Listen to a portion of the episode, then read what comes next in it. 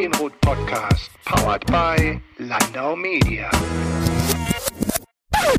Dr. Kerstin Hoffmann ist Kommunikations- und Strategieberaterin sowie Vortragsrednerin. Wir kennen sie vermutlich alle unter ihrem Label PR-Doktor. Im Interview wird schnell klar, dass Kerstin längst nicht mehr nur mit PR, sondern vielmehr mit strategischer Kommunikation zu tun hat. So sprechen wir unter anderem über Corporate Influencer und wie man sie denn führt. Kerstin Hoffmann verrät aber auch, wie sie inzwischen ihre sieben Bücher geschrieben hat, was im Gegensatz dazu snackable Content ausmacht und wie sich Ihrer Meinung nach die Corona-Pandemie unter anderem auf Kommunikationsstrategien auswirken könnte. Ich wünsche Ihnen also eine gute Viertelstunde Interview mit Dr. Kerstin Hoffmann. Kerstin, Digitalisierung in der Kommunikation. Du weißt auf jeden Fall, wie das verlaufen ist. Kannst du es mal aus deiner persönlichen Perspektive auch beschreiben? ja, da kann ich so knapp hinter den Dinosauriern anfangen. Ich habe ja noch Zeiten erlebt, da haben wir Artikelfreigaben, als ich noch als Journalistin gearbeitet habe, per Fax gemacht. Also meine Digitalisierung, meine persönliche Digitalisierung in der Kommunikation beginnt mit schwarzen Monitoren mit grüner Schrift in der Redaktion, hat noch Fax und hat noch lange nicht für alle in Redaktionen oder nachher auch in den Agenturen eigene E-Mails.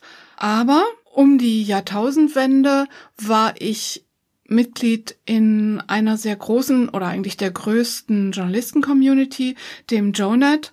Und deswegen bin ich eigentlich sehr früh an dieses Thema digitaler Austausch, Bloggen, damals E-Mail-Listen rangekommen. Das sind so meine frühesten beruflichen Erinnerungen an das Thema, noch während des Studiums. Und ähm, wie hat sich das dann in diesen 20 Jahren verändert? Rasant. Wirklich rasant. Eigentlich hat sich in der Zeit, ja, sind tatsächlich 20 Jahre jetzt. In der Zeit hat sich alles verändert und gar nichts verändert. Menschliches Verhalten oder bestimmte Gesetzmäßigkeiten ändern sich ja nicht. Beispielsweise, dass Inhalte dann gut ankommen, wenn sie die Bedürfnisse der Zielgruppe bedienen einerseits und wenn sie andererseits auch sich der Medien bedienen, die die Zielgruppe nutzt. Und das hat sich eigentlich nicht geändert. Aber natürlich hat sich in Sachen soziale Netzwerke, Blogs, digitale Medien, Websites, alles so massiv geändert, das kann man gar nicht in Kürze zusammenfassen. Wenn wir nicht lang sein wollen, dann sind wir halt kurz und äh, nehmen uns einfach dann das nächste Thema vor. In dem Fall, du bist Kommunikations- und Strategieberaterin. Vielleicht kannst du mal so ein bisschen ähm, uns so ein bisschen durchführen, wie du sozusagen eine Kundin oder eine, einen Kunden an Bord nimmst und was passiert dann? Ja, das ist, das ist auch wieder zwei Seiten. Einerseits sehr typisch und natürlich andererseits sehr individuell. Unternehmen kommen ja zu mir oder die Menschen in Unternehmen kommen ja zu mir, weil sie an ganz unterschiedlichen Stellen sind. Gerade gestern habe ich ein größeres Projekt abgeschlossen, Marketing Review. Das war ein Mittelständler oder ein Hidden Champion im IT-Bereich und die wollten ihre Marketingstrategie komplett neu aufstellen, hatten schon was erarbeitet. Übrigens interessanterweise hatten die sich eins meiner Bücher genommen und hatten danach ihre Strategie erarbeitet und wollten jetzt von mir wissen, wie ihnen das gelungen ist und was sie daran besser machen können. Und das ist auch ein typischer Fall. Ein Unternehmen, was schon am Markt aktiv und erfolgreich ist, oft Mittelständler, fast immer im B2B-Bereich, oft in technischen Bereichen, kommt zu mir und möchte was verbessern.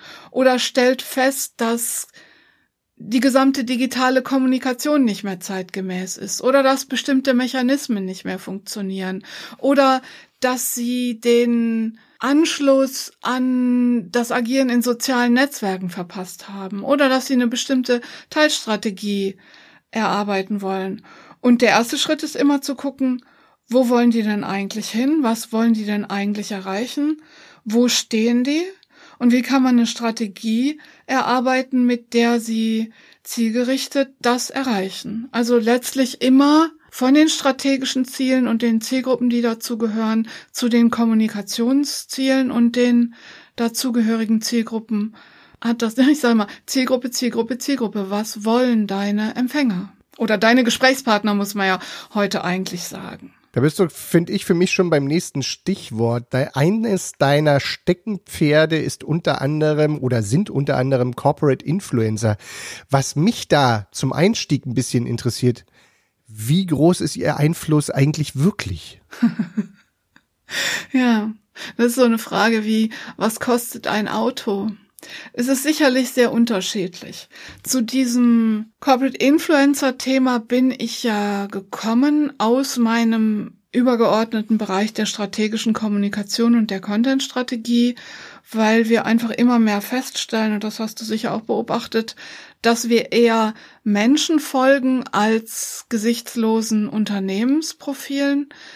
Austausch in digitalen Medien findet mit Menschen statt und wenn man als Unternehmen Sichtbarkeit, Reichweite erzeugen will, Werte transportieren, Vertrauen schaffen, dann gelingt das eigentlich nur mittels der Menschen, die dafür stehen. Das ist der eine Aspekt. Der andere Aspekt ist natürlich, dass jedes Unternehmen heute Markenbotschafter oder Corporate Influencer hat. Ich benutze die, die Begriffe nahezu synonym, wobei man der Vollständigkeit halber eigentlich immer Mitarbeitermarkenbotschafter sagen müsste. So gut wie jeder Mensch ist heute in digitalen Medien unterwegs nicht jeder und jeder auf Facebook, aber zumindest beispielsweise Messenger, WhatsApp. Deswegen sind die Menschen auch Botschafter für ihr Unternehmen, wenn es ihnen nicht bewusst ist. Aber wenn es ihnen bewusst ist, selbst, und wenn sie Unterstützung seitens des Arbeitgebers erfahren, dann ist es erfahrungsgemäß für alle Seiten besser. Und wenn ich im Gespräch in der Branche irgendwie über das Thema Corporate Influencer spreche, dann gibt's ja irgendwie immer zwei Seiten. Also die einen sagen, uh, schwierig, ich weiß nicht, wie ich die Deutungshoheit behalten soll, weil ich bin ja hier für die Kommunikation verantwortlich und die anderen sagen, nö, mit richtiger Führung funktioniert das. Also kurz die Frage, wie hält man denn die Leute im Zaum, würden die einen fragen und die anderen fragen vielleicht eher, nee, wie führt man diese Leute denn dann eigentlich?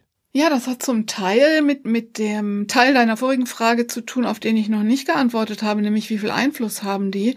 Das ist sehr unterschiedlich und deswegen ist es auch sehr unterschiedlich, wie man damit umgehen soll. Also beispielsweise ein Joe Käser oder eine Tina Müller als oberste Markenbotschafter als Digital oder Social CEOs haben natürlich einen ganz anderen Einfluss als jemand, der sich jetzt in, in seiner Mikro-Community austauscht. Zumindest was, was die Masse angeht, die Öffentlichkeitswirksamkeit. Und entsprechend ist natürlich jemand, der eine breite öffentliche Sichtbarkeit hat, braucht viel mehr Unterstützung zunächst mal vordergründig als jemand, der nur in seiner Mikro-Community agiert. Aber wichtig ist zu gucken, wo und wie braucht der und die einzelne Unterstützung. Rückhalt, also es geht eigentlich nie um Kontrolle, sondern immer um Bewusstmachen, um Unterstützen, um gemeinsam ausrichten.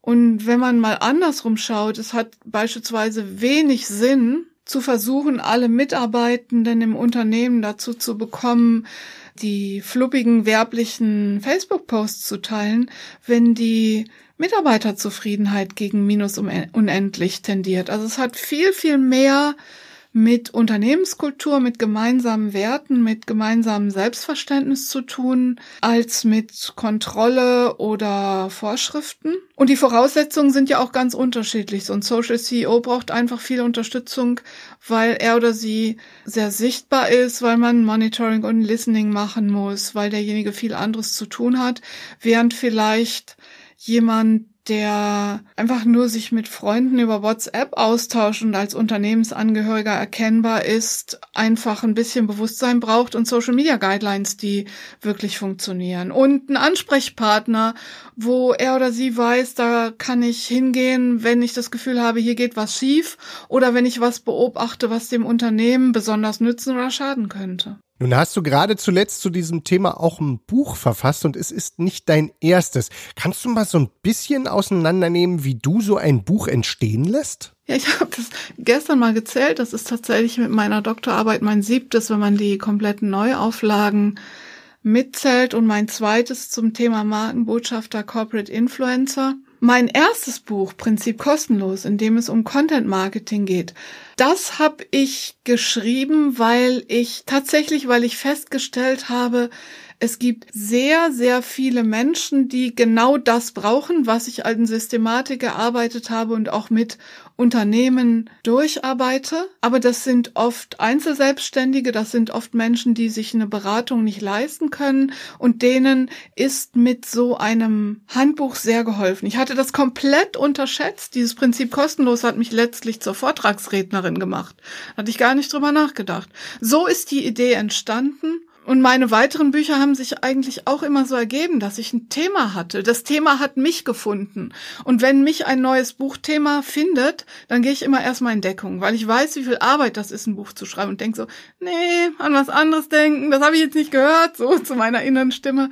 Aber dann drängt sich das so langsam auf. Und ich habe ja jetzt schon mehrere Bücher mit dem Haufe Verlag gemacht und dann erzähle ich das meiner Lektorin oder bei Haufe heißen die Produktmanager und dann sagt die, ja, Sie können doch schon mal den Autorenfragebogen nur mal unverbindlich ausfüllen, nur mal die Idee skizzieren und zack, hast du den nächsten Buchvertrag und dann musst du halt neben der Arbeit irgendwie das Buch schreiben. Ich stehe dann immer ein, zwei Stunden eher auf, solange ich Buch schreibe.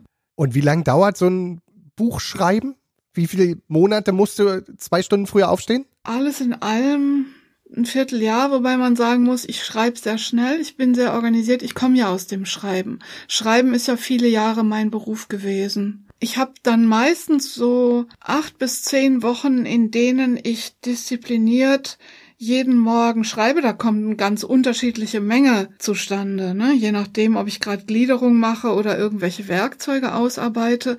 Und ich habe tatsächlich auch einen Starttermin und einen Abgabetermin und einen Excel-File. Das hat mir mein Mann programmiert. Da steht drin, wie viele Seiten ich schreiben muss und ich trage jeden Tag ein, wie viele Seiten ich geschrieben habe und dann weiß ich, wie viel ich noch muss. Das ist natürlich nur eine Richtlinie, weil es kommt letztlich nicht auf die Menge an und aber dann habe ich so einen Anhaltspunkt und dann merke ich halt auch, wenn es eng wird. Und bisher habe ich es bei allen Büchern noch geschafft, vor dem Abgabetermin abzugeben. Bei meinem ersten Buch haben die es mir nicht geglaubt, dass ich es drei Wochen vorher abgegeben habe. Das hatten die irgendwie noch nie erlebt. dann kommen wir jetzt mal eher zu den von den langen Büchern sozusagen zu den kurzen Inhalten. Ähm, wir haben ja schon ein bisschen so über Corporate Influencer gesprochen und was ich mich gefragt habe, weil das Thema immer mal wieder jetzt in meinem Umfeld aufploppt, snackable Content. Müssen denn auch Corporates, also Unternehmen oder auch Corporate Influencer, auch ständig Content posten? Und wie kriegen die das dann aber hin, sozusagen in kleinen Portionen zu arbeiten? Hm. Ja, das ist eine gute Frage. Der Begriff Snackable Content geht ja eigentlich von der Annahme aus, dass Menschen keine langen Stücke mehr sehen oder hören oder dass man mit kurzen Stücken Lust machen muss auf die längeren Stücke. Das ist ja zum Teil auch technisch abgebildet, wenn du an, Insta an Instagram-Videos denkst, dann hast du in der Timeline immer die kurzen Ausschnitte und dann kannst du draufklicken und dir das ganze Video angucken. Letztlich ist es immer eine Herausforderung zu entscheiden, was ist zu viel, was ist zu wenig, was was ist zu lang, was ist zu kurz. Und das zeigt nur wieder, ich muss meine Zielgruppe kennen, ich muss meine Gesprächspartner kennen und ich muss wissen, was die brauchen. Es gibt keine objektiv perfekte Länge beispielsweise. Manche Menschen lesen, ich zum Beispiel, ich lese sehr gerne lange Stücke. Ich gucke mir aber Videos beispielsweise meistens mit der doppelten Geschwindigkeit an, weil ich nicht so Geduld habe, so ein Video in linear durchzugucken. Und natürlich machen kurze Inhaltsstücke Lust auf mehr, aber nicht immer unbedingt weniger Arbeit. Also auch da lautet die Antwort letztlich Zielgruppe, Zielgruppe, Zielgruppe. Dann musst du gucken, wie sind meine eigenen Ressourcen. In dem Moment, wo man in der Kommunikation, das gilt eben auch für Corporate Influencer, in irgendeiner Weise professionell unterwegs ist, muss man sich das budgetieren und gucken, wie viel Zeit habe ich am Tag. Aber man muss auch immer dran denken, und das ist eine der häufigen Fehlannahmen, dass beim Stichwort Content produzieren immer daran gedacht wird, was kann ich denn eigentlich aussenden? Viel, viel wichtiger ist es, in Gespräche einzutreten und jetzt nicht staccatoartig, ohne irgendjemandem zuzuhören oder auf irgendjemand anders einzugehen, irgendwelche kurzen Inhalte rauszuhauen. Das wird nicht funktionieren. Menschen erwarten Interaktion und das wissen inzwischen auch große Marken dass man den Usern zuhören soll und sie nicht einfach mit Content jeder Länge, Ausprägung und Farbe zuballern soll. Kerstin, bevor wir sozusagen zum Schluss kommen, nun telefonieren wir in Zeiten, ähm, ja, in Corona-Zeiten, also in Zeiten, in denen man auch kommunikativ womöglich anders arbeiten muss, Homeoffice, die Leute sind nicht immer so ohne weiteres erreichbar, gleichzeitig gehen aber auch viele Live-Veranstaltungen nicht mehr, wo man sich wirklich im Gespräch vertieft äh, den Themen widmen kann. Hast du vielleicht was, wo du sagst, ja, Corona verändert auch die Arbeit in der Kommunikation und vielleicht auch strategische Kommunikation? Ja, auf, in verschiedenen Bereichen habe ich das beobachtet. Also zum einen in diesem Corporate Influencer Thema habe ich in verschiedenen Projekten festgestellt, wer schon als Unternehmen eine Markenbotschafter Corporate Influencer Strategie hat, war einfach besser aufgestellt weil ja eine ganze Zeit lang, und das gilt teilweise immer noch, Unternehmen überwiegend digital und über Medien erreichbar waren und sein mussten und oft auch großer Informationsbedarf bestand. Also haben die geöffnet, was hat sich geändert, kann ich mich noch auf die verlassen, wie gehen die eigentlich mit ihren Zielgruppen um, wie gehen die mit ihren Kunden um da sind natürlich Menschen aus dem Unternehmen, die sehr nah an der Zielgruppe sind und mitdiskutieren, eine sehr, sehr große Hilfe, weil die sehen, wo es hingeht und weil die natürlich auch gefragt und angesprochen werden. Ich habe in manchen, in der Erarbeitung mancher Corporate Influencer Strategien, ich mache das ja schon seit etlichen Jahren, oft gehört, dass Menschen in Unternehmen gesagt haben, ja, ich möchte gerne Corporate Influencer sein, aber bitte nicht in Social Media. Das habe ich seit Beginn der Corona-Krise nicht mehr einmal gehört, weil alle festgestellt haben, digitale Medien sind unverzichtbar. Das ist das eine. Und zum anderen, was ich mit Freude feststelle, ist, dass Corona nochmal so ein Katalysator war, wirklich nachzufragen und zu schauen, wie transportiert ein Unternehmen seine Werte? Wie geht es mit den Zielgruppen, mit den verschiedenen Stakeholdern um. Aber letztlich gilt natürlich für jegliche Kommunikation immer, und da sind wir wieder am Anfang dieses Gesprächs angelangt, Kommunikation ist dann erfolgreich, wenn sie die Zielgruppenbedürfnisse erfüllt, natürlich aus Unternehmenssicht immer im Hinblick auf die eigenen Ziele, und wenn sie sich der Medien bedient, in denen die Zielgruppe unterwegs ist. Und da hat sich in Corona vieles verändert, aber einiges ist auch gleich geblieben. Kerstin, dann danke ich dir dafür für dieses Gespräch. Ähm, in diesen Zeiten ist natürlich besonders wichtig, bleib gesund. Alles andere wird hoffentlich wieder. Und ich freue mich darauf, dass wir uns vielleicht im nächsten Jahr mal persönlich über den Weg laufen und dann vielleicht ein Käffchen zusammen trinken und äh, nochmal darüber sprechen, was wir hier links und rechts von dieser Aufnahme eh schon alles besprochen haben. Es war mir ein Fest. Vielen Dank. Ja, bleib du auch gesund. Ganz tolles Gespräch. Vielen Dank für deine interessanten Fragen und bis hoffentlich bald. Tschüss.